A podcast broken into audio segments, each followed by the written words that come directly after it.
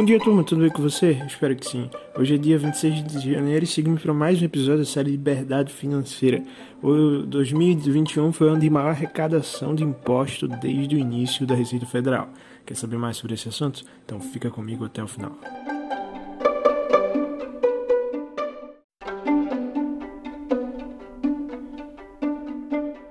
Se você está ouvindo esse podcast ou você está ouvindo pela primeira vez, ou já tem ouvido algum outro podcast do Milecast. Se você está ouvindo pela primeira vez, saiba que existem centenas de conteúdos e podcasts aqui sobre diversos temas de investimentos, empreendedorismo e mudança de mindset. Você pode acompanhar ele colocando e ver todos os episódios lá embaixo. Também pode deixar um comentário nesse episódio, seguir e colocar o celular para ser notificado. A cada manhã estaremos fazendo novos episódios com temas bem importantes para a sua vida e o seu bolso. Mas hoje eu quero falar sobre a Receita Federal, que foi iniciada, criada, na verdade, desenvolvida em 1968, ou seja, fazem 54 anos desde a sua existência, e ela basicamente é um órgão que responde, ou um órgão responsável pela administração dos tributos do Brasil. Administrar os tributos ou cobrar é, taxas, né, impostos e tudo mais, não é só sobre arrecadação de capital, arrecadação de dinheiro. É sobre também saber o quanto o Brasil está aí é, lucrando em é, empreendedorismo, né?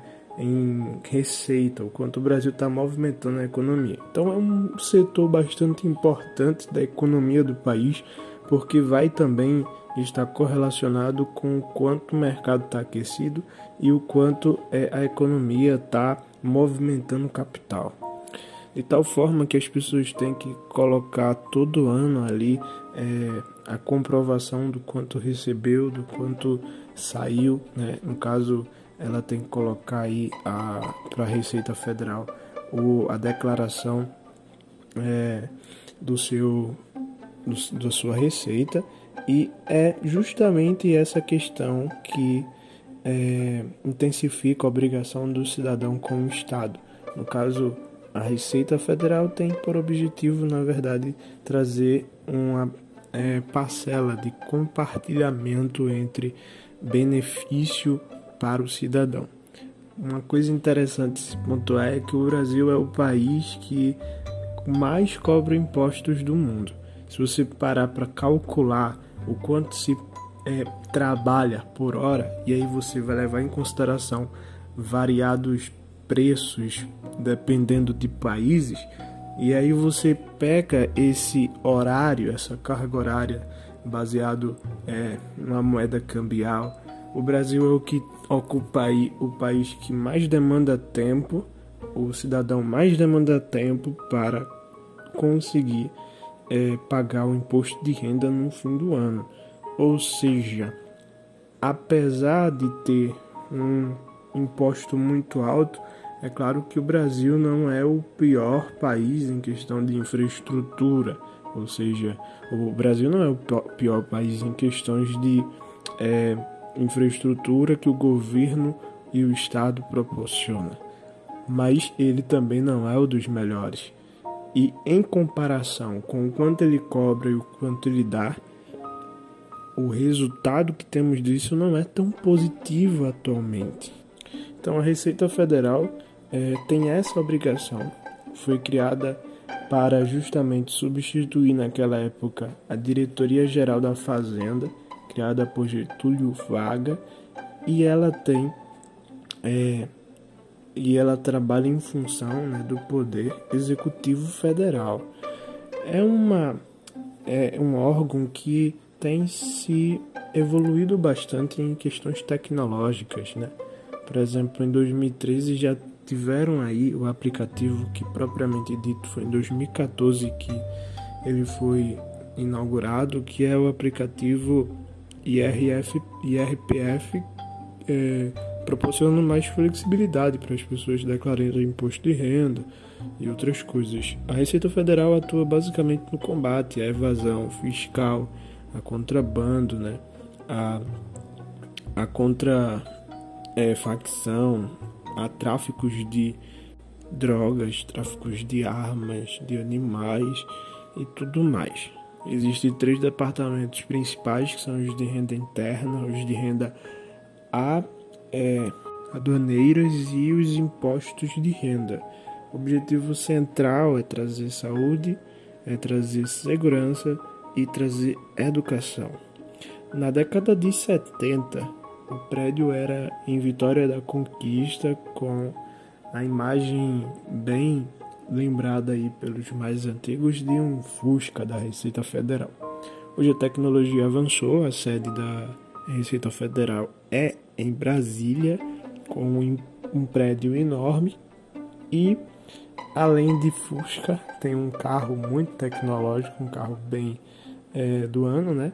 A Receita Federal tem, por exemplo, também helicópteros do modelo SC-135 tem as lanchas blindadas com câmera de visão noturna, ou seja, já tem crescido bastante.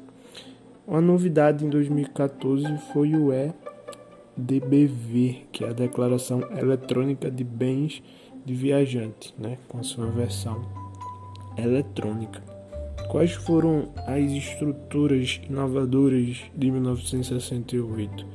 Tivemos aí a coordenação para cada uma dos sistemas, que é o de arrecadação, o de tributação, o de fiscalização e informações econômicas fiscais, três órgãos de supervisão, uma assessoria ligada diretamente ao secretário. É, e aí tiveram, por exemplo, 10 super, é, superintendências regionais, 50 delegacias 19 inspetorias, 59 agências, 642 postos. Então houve uma expansão muito grande. Em especial em 2021, no ano passado, a Receita Federal teve um pico histórico. No caso, houve a maior arrecadação de impostos desde a sua é, criação. Então, desde 1968 em 2021 houve a maior arrecadação de impostos, chegando a ser aproximadamente 1,34 trilhões de reais aí. Então, é só em um, no primeiro semestre de 2021 houve uma arrecadação de 800 bilhões, né? pouco mais de 800 bilhões de reais, e terminou aí com é, um, esse pico histórico que foi aí de 10 a 20% maior do que o ano passado, que já vinha possuindo aí o ano passado em 2021, no caso, é, em 2020, ele já tinha feito é, um marco, no caso de em relação às, às duas últimas décadas, e 2020 o crescimento foi o mesmo em relação ao ano passado, só que tivemos aí o, o pico, né, no caso arrecadação é, de maior valor monetário de toda a história desde a criação, no caso na década de 70. Isso não significa só que o governo está tendo um maior lucro, mas que a economia está se recuperando do um, Covid-19, da crise proporcionada é, pelo Covid, que foi a queda da economia e um, a falência de várias empresas, proporcionando assim uma menor lucratividade. Se tem maior imposto, tem maior lucratividade no mercado. Isso significa que tem mais empresas entrando no mercado e as empresas já, dentras, já adentradas estão lucrando mais. Ou seja, se você tem desejo de empreender e esperar, possivelmente daqui a um tempo já vamos ter uma concorrência maior, porque é, as empresas estão cada vez maiores. Se você quiser empreender no mesmo setor, você vai ter que trazer também os mesmos benefícios ou mais benefícios do que aquelas que já estão ah, no mercado trazem. Por isso é preciso de mais conhecimento, mais estudo e mais preparo. E não é à toa falar que aqui no Milecast você encontra conhecimento para conseguir é, aí ter mais possibilidade de empreender com sucesso e de também investir seu capital aonde tem mais chances de retorno. Então esse foi o podcast de hoje, eu espero vocês amanhã. Até a próxima e tchau.